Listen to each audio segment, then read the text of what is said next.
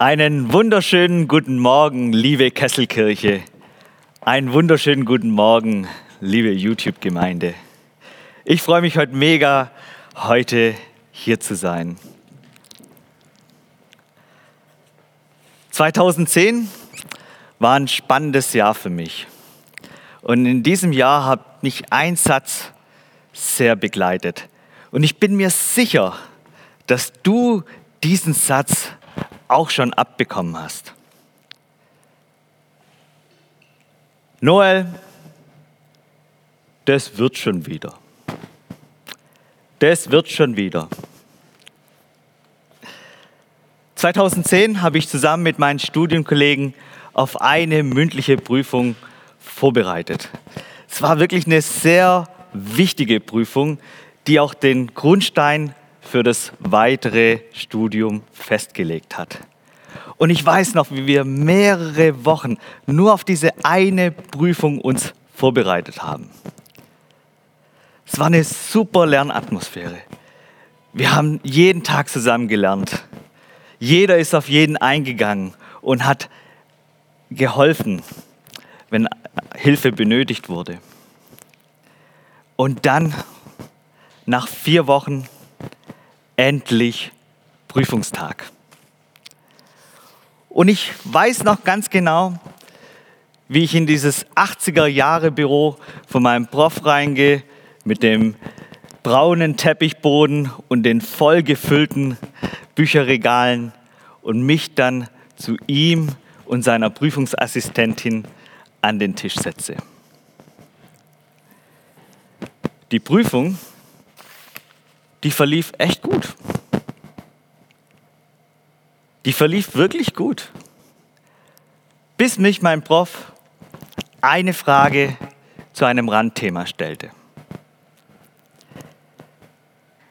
Ganz ehrlich, so ganz war ich auf dieses Randthema nicht vorbereitet. In keiner Prüfungsvorbereitung und auch in Altprüfungsprotokollen wurde auf dieses Thema eingegangen. Und als er mich da so fragte, habe ich angefangen zu stottern und mir ist auch wirklich heiß geworden. Und irgendwann hat dann mein Prof freundlicherweise das Thema gewechselt, aber da war es schon um mich geschehen. Mein Wissen, mein Nervenkostüm ist wie ein Kartenhaus in sich zusammengebrochen. Und als er dann noch eine weitere Frage gestellt hat und ich irgendwie nichts rausgebracht habe, hat er innegehalten und die Prüfung beendet. Ich durfte dann das Büro verlassen und draußen warten, bis sie mein Prüfungsergebnis niedergeschrieben haben. Und nach einer gefühlten Ewigkeit durfte ich rein. Und ich bin mir ganz sicher, dass du schon eine Ahnung hast, wie die Prüfung ausgefallen ist. Leute, ich bin hochkant durchgefallen. Hochkant. Eigentlich war es mir auch schon klar, als ich draußen gewartet habe. Und ich habe mir das Prüfungsergebnis dann so angehört und mein Prof hat es dann so freundlich und stoisch runtergelesen, bis er dann ganz am Ende einen Satz hinzufügte.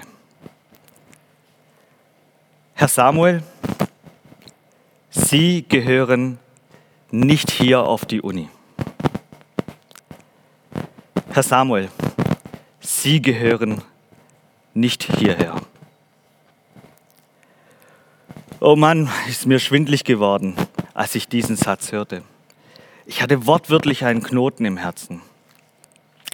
Ich habe mich dann auf den schnellsten Weg nach Hause gemacht und da konnte ich wirklich meine Tränen nicht mehr zurückhalten. Das hat mich wirklich getroffen.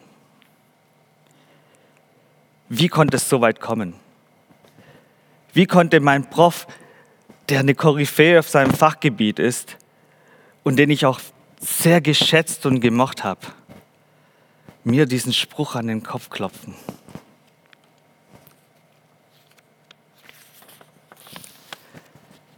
In diesem Moment war ich untröstlich. Mir sind viele Fragen durch den Kopf geschossen. Gehöre ich wirklich hierher? Habe ich mich damals falsch entschieden, als ich mich eingeschrieben habe? Und auch, warum hatte Gott meinem Prof dieses eine Randthema in den Kopf gesetzt, als ich an der Reihe war? Der hätte es doch ganz anders machen können oder jemand anders fragen können. Warum ich? In dieser Zeit war es meinem Umfeld ganz schwer, mich zu ermutigen. Ich war niedergeschlagen und traurig und ich hatte das Gefühl, an einem falschen Ort zu sein. Ich habe mich ganz alleine gefühlt, weil ich auch der Einzige war, der durch die Prüfung durchgefallen bin. Und genau in dieser Zeit habe ich den Spruch, es wird schon wieder, mir ganz häufig anhören müssen. Du hast wahrscheinlich den Spruch auch schon irgendwie abbekommen. Es wird schon wieder. Halte durch, das Leben geht weiter, etc. etc. Um mich eher aufzubauen, haben mich diese Sprüche eher kalt gelassen. Es hat Zeit gebraucht, bis ich wieder für Ermutigungen zugänglich wurde. Du bist wahrscheinlich nicht durch eine Prüfung durchgefallen, aber vielleicht hast du schon mal was Ähnliches erlebt. Vielleicht hast du auch diesen Spruch auf irgendeine Art und Weise abbekommen. Vielleicht hast du Sprüche gehört und vielleicht hat irgendwann mal jede Erbauung dich innerlich nicht erreicht. Vielleicht hast du irgendwann mal Zeit gebraucht, das, was du erlebt hattest, zu verarbeiten. Etwas Zeit gebraucht, um wieder Trost zu spüren. In unserem Predigtext von heute in Jeremia 29, 4 bis 14 geht es ebenfalls um eine Personengruppe, die untröstlich war. Sie hatten einen entsetzlichen Krieg erlebt, wurden in ein fremdes Land verschleppt und mussten dort jetzt leben. Und genau zu diesen Exilanten, die vermutlich auch traumatisiert waren, spricht Gott direkt in einem Brief. Ich möchte am Anfang beten. Lieber Herr, Papa, danke, dass wir dir heute begegnen können. Herr, lege du in unseren Herzen heute Weisheit, Inspiration und Gnade. Spreche du zu jedem Einzelnen und so, wie er es braucht. Berühre du mit deinem Wort unsere Herzen. Herr, segne du jeden Einzelnen hier vor den Bildschirmen und im Podcast. Amen.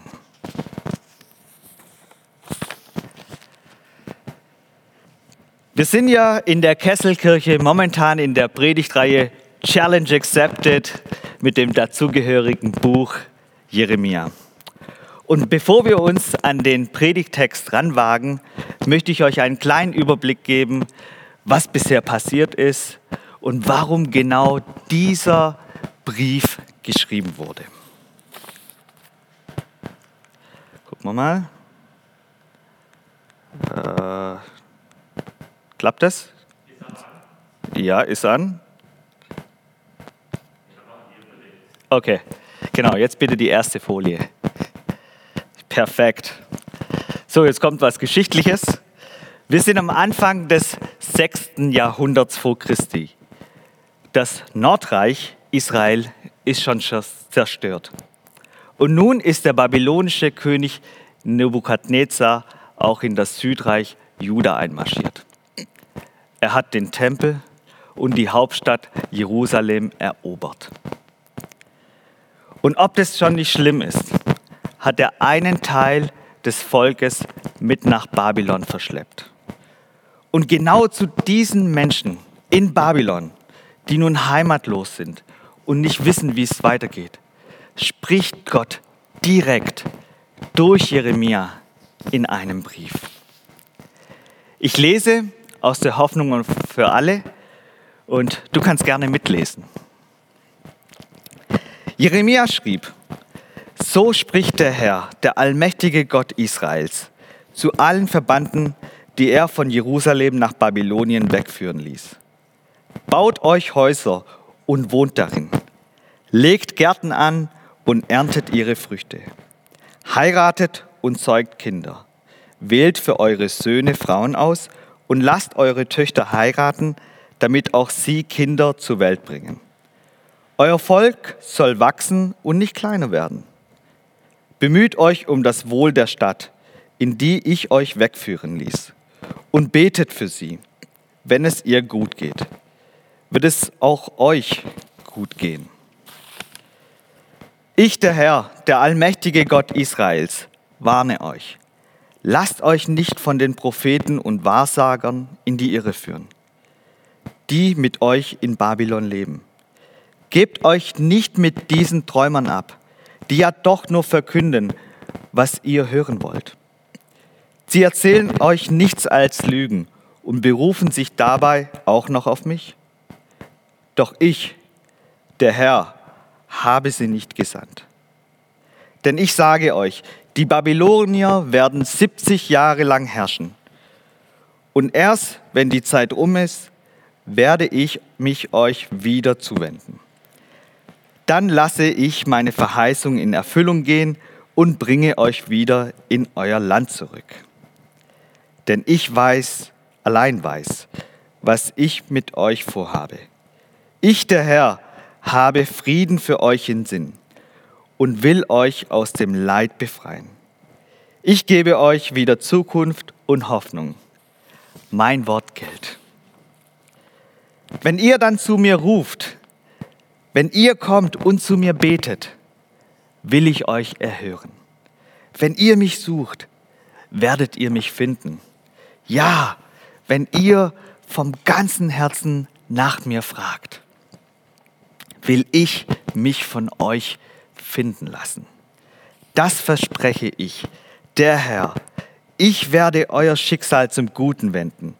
Aus allen Ländern und Orten, in die ich euch zerstreut habe, will ich euch wieder sammeln und in das Land zurückbringen, aus dem ich euch damals fortgejagt habe. Darauf könnt ihr euch verlassen.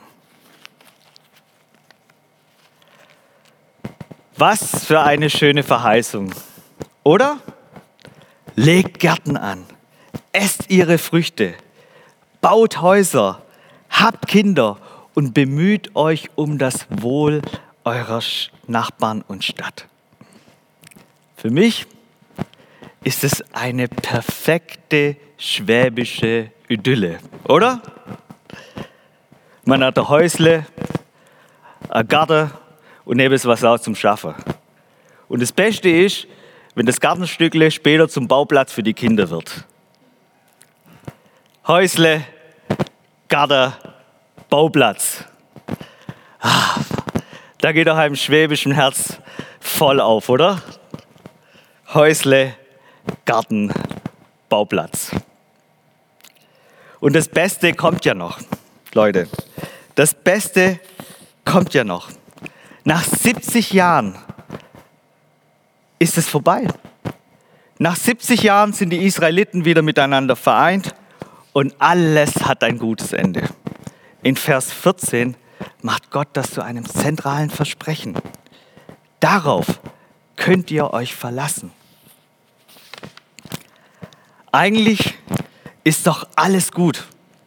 Frieden und Ruhe für die Zeit im Exil. Und nach 70 Jahren ist alles wie vorher. Die Israeliten in Babylon können sich entspannt zurücklehnen und 70 Jahre abwarten. Es wird schon wieder. Es wird schon wieder alles gut. Was glaubst du? Wird es wieder? Wird wieder alles gut? Tatsächlich? Ich gebe dir jetzt mal eine Information. In der frühen Antike hatten die Menschen eine Lebensdauer von 30 Jahren. Nur ein Viertel der Bevölkerung ist damals 40 Jahre alt geworden. Und nur ein kleiner Prozentsatz ist 50 Jahre alt geworden.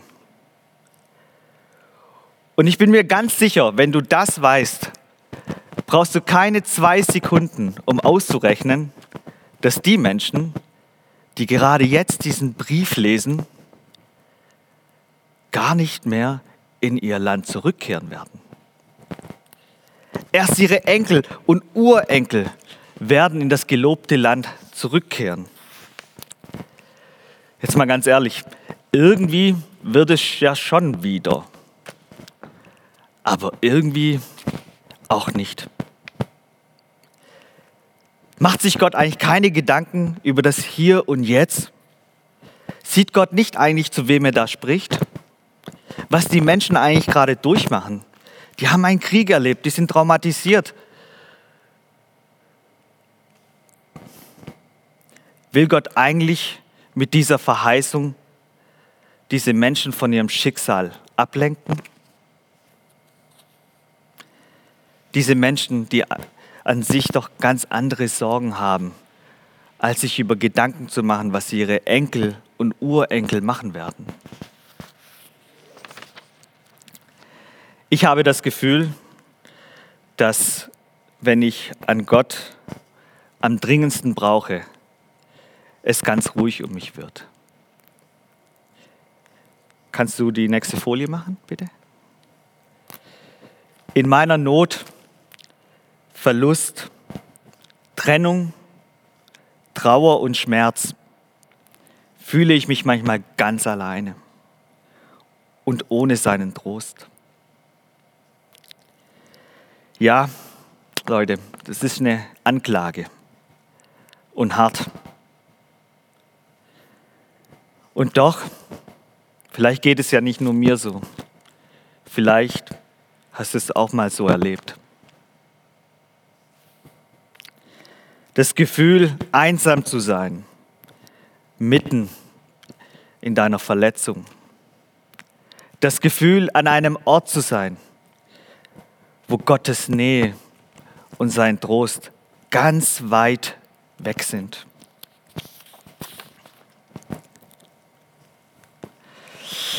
Leider gibt es in unserem Leben unvermeidliche Situationen, wo wir ganz alleine und vor allem untröstlich sind. Ja Mensch, was bleibt uns da übrig? Was bleibt uns da übrig? Abwarten, dass es besser wird? Vielleicht so pauschal 70 Jahre? Das ist womöglich auch ein Weg. Irgendwann wird es ja schon wieder. Irgendwann kommt man drüber weg, irgendwann ist Gras drüber gewachsen. Und vielleicht hat man sich auch irgendwann sich selber getröstet.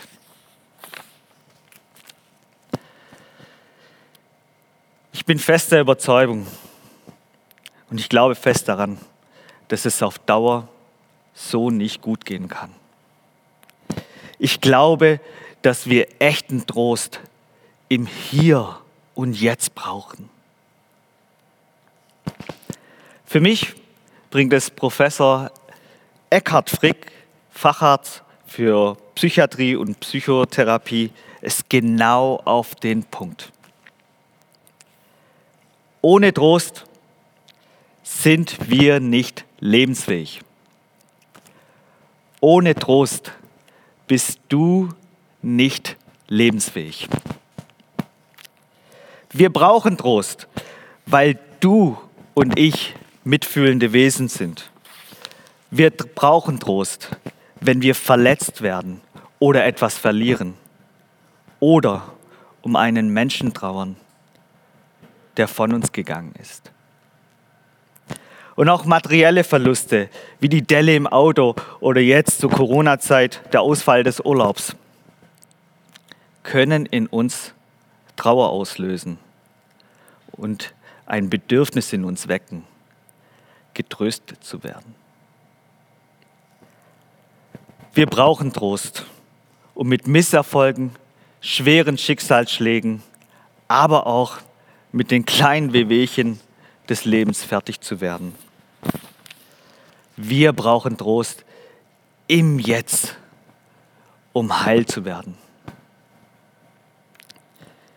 Doch jetzt mal Butter bei den Fischen. Was tröstet eigentlich dich und mich? Sind es freundliche Worte? Die Anwesenheit eines geliebten Menschen? Natur? Oder doch wir selber?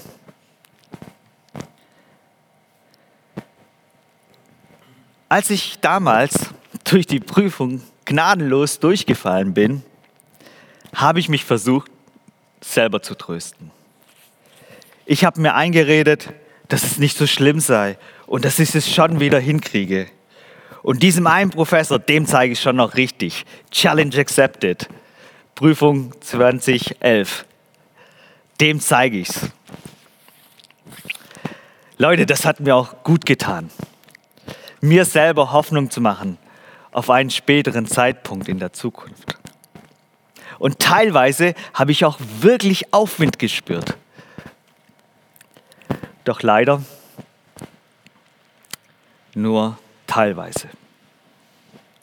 Sobald ich wieder am Lernen war oder meinem Prof in den Fluren begegnet bin, hatte ich sofort wieder dieses Büro in dem Kopf und diese eine unangenehme Situation, die mir doch sehr Schmerz zugefügt hatte. Damals konnte ich es nicht besser wissen. Aus heutiger Sicht weiß ich aber, dass ich mich nicht getröstet, sondern vertröstet habe. Im Grunde habe ich mir selber, es wird schon wieder, eingeredet.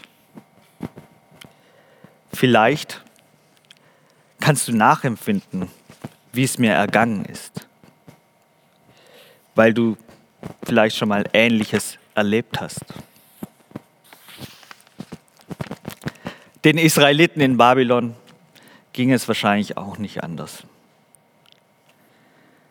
Sie waren heimatlos in der Fremde und ich bin mir sicher, dass sie immer wieder auch daran erinnert wurden, dass sie eigentlich nicht hierher gehören und dass sie doch eigentlich Gefangene sind.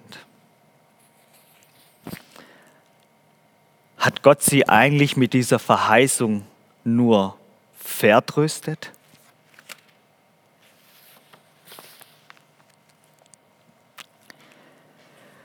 Jetzt, wo wir wissen, dass das Vertrösten doch sowieso nichts bringt, warum haben diesen Menschen diesen Brief trotzdem runtergeschrieben? Wollten sie eigentlich prüfen, ob Gottes Verheißungen wahr werden? Warum war das denen so wichtig, trotzdem diesen einen Brief zu schreiben?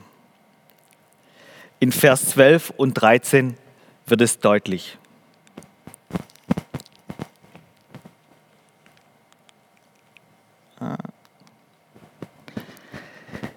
Wenn ihr dann zu mir ruft, wenn ihr kommt und zu mir betet, will ich euch erhören.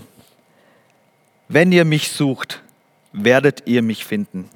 Ja, wenn ihr vom ganzen Herzen nach mir fragt.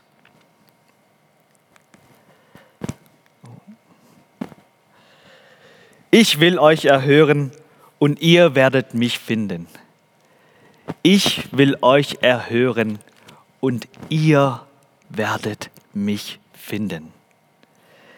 Ich bin mir sicher, dass diese zwei Verse die Israeliten tief bewegt haben. Plötzlich ist Gottes Gegenwart nicht mehr an einem Tempel, an religiöse Riten oder an einem bestimmten Land gebunden, sondern genau da, wo die Menschen sind. Genau da, wo der Schmerz die Seele abdrückt. Genau da, wo die zerplatzten Träume sind. Gott schenkt diesen Menschen und auch uns heute seine bedingungslose Nähe. Er will da sein, zuhören, da sein, zuhören und den Schmerz des Trostlosen aushalten. Er will sich nicht ins Phasendreschen abgleiten. Kein leeres Gerede, das sich feige von unserem Kummer sich wegdrückt.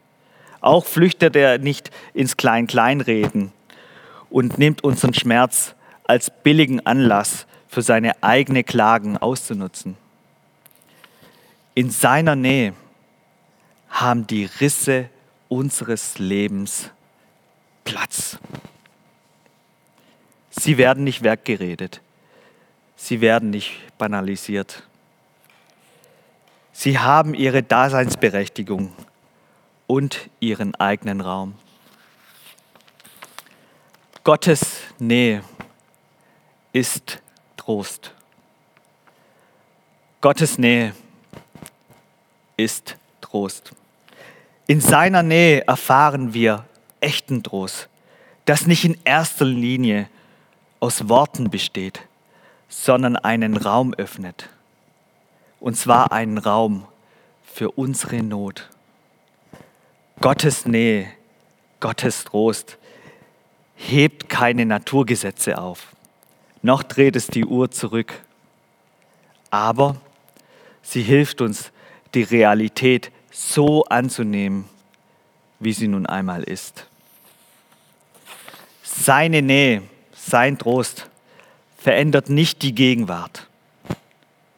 Es verändert uns in der Gegenwart.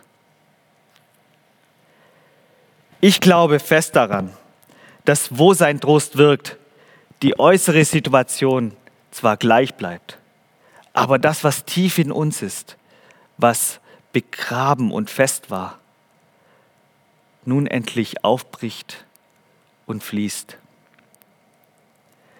Ich stelle mir Gottes Trost wie ein Geländer vor, das in den Nebel hineingeht.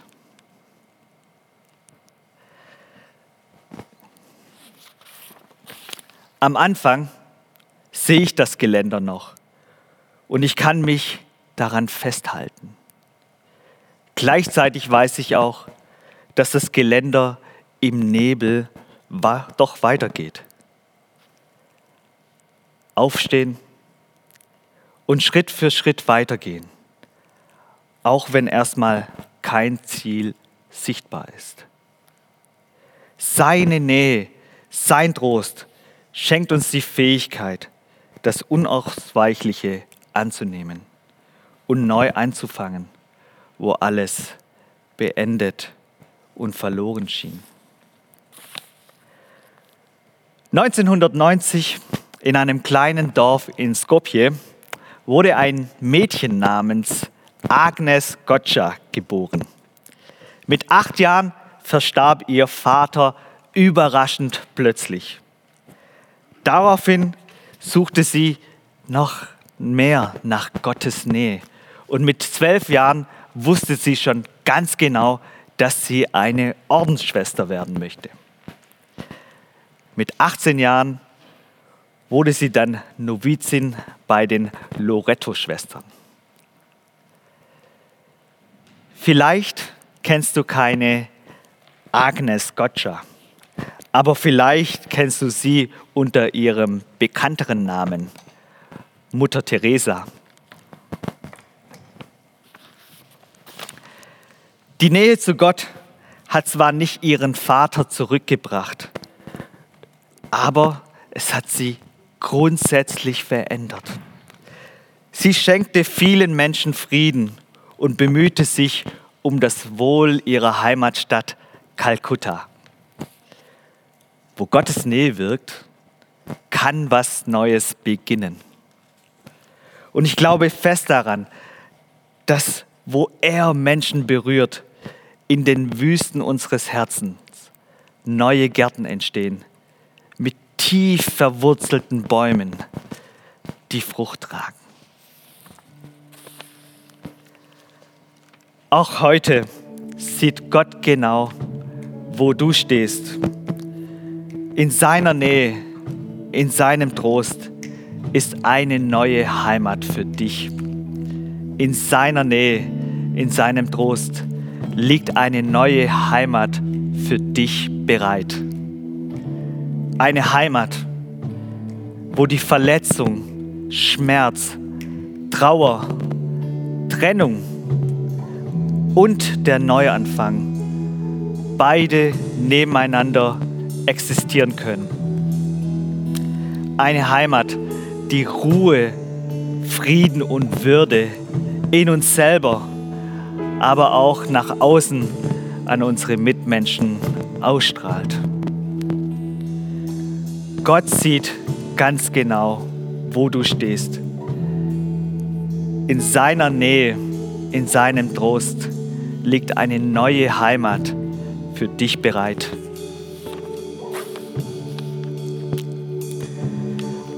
Nun, wir können Trost uns nicht alleine machen. Echter Trost ist ein Beziehungsgeschehen. Es passiert, wenn ein Gegenüber da ist, der die Not des Trostlosen aushalten kann. Und ich bin mir ganz bewusst, Leute, dass es nicht einfach ist, genau dann Nähe zuzulassen. Gerade dann, wenn wir niedergeschlagen und traurig sind. Genau dann ist doch manchmal Nähe unangenehm. Für mich ist es dann genau dann eine Challenge, Gott zu suchen und an mir seine Nähe zuzulassen. Nichtsdestotrotz möchte ich dich heute einladen und ermutigen, für Gottes Nähe sich zu öffnen und seinen Trost mit deiner Hand wie ein Geländer zu umklammern. Ich möchte dich heute ermutigen, bei den ersten Schritten Hilfe und professionelle Seelsorge zuzulassen, wenn du das brauchst. Ich möchte dich heute einladen, Gottes Nähe und seinen Trost in der Stille und im Gebet zu finden. Ich habe mir vorgenommen, in der kommenden Woche mir täglich fünf Minuten Zeit zu nehmen, um mit Gott zu sprechen, damit ich seine Nähe und seinen Trost spüre. Vielleicht ist es auch was für dich. Gott sieht dein Inneres. Er möchte dir eine neue Heimat geben, wo dein Schmerz, deine Trauer, deine Trennung und der Neuanfang beide nebeneinander existieren dürfen. Sein Trost verändert nicht die Welt, sein Trost verändert dich. Gott sieht ganz genau, wo du stehst. In seinem Trost liegt eine neue Heimat für dich bereit. Ich möchte zum Schluss noch beten. Herr, ich möchte dir danken. Ich möchte dir danken, dass du uns so geschaffen hast, wie wir sind. Zu Menschen, die Trost brauchen. Herr, du siehst jeden einzelnen von uns heute ganz genau. Jeder, wo er steht, in der Corona-Pandemie, in seiner Ehe, in seinen Beziehungen. Und Herr, du weißt, dass wir da Trost brauchen. Sei du mit jedem Einzelnen und gebe du ihm deine Nähe, dein Trost und schenke uns eine neue Heimat. Amen.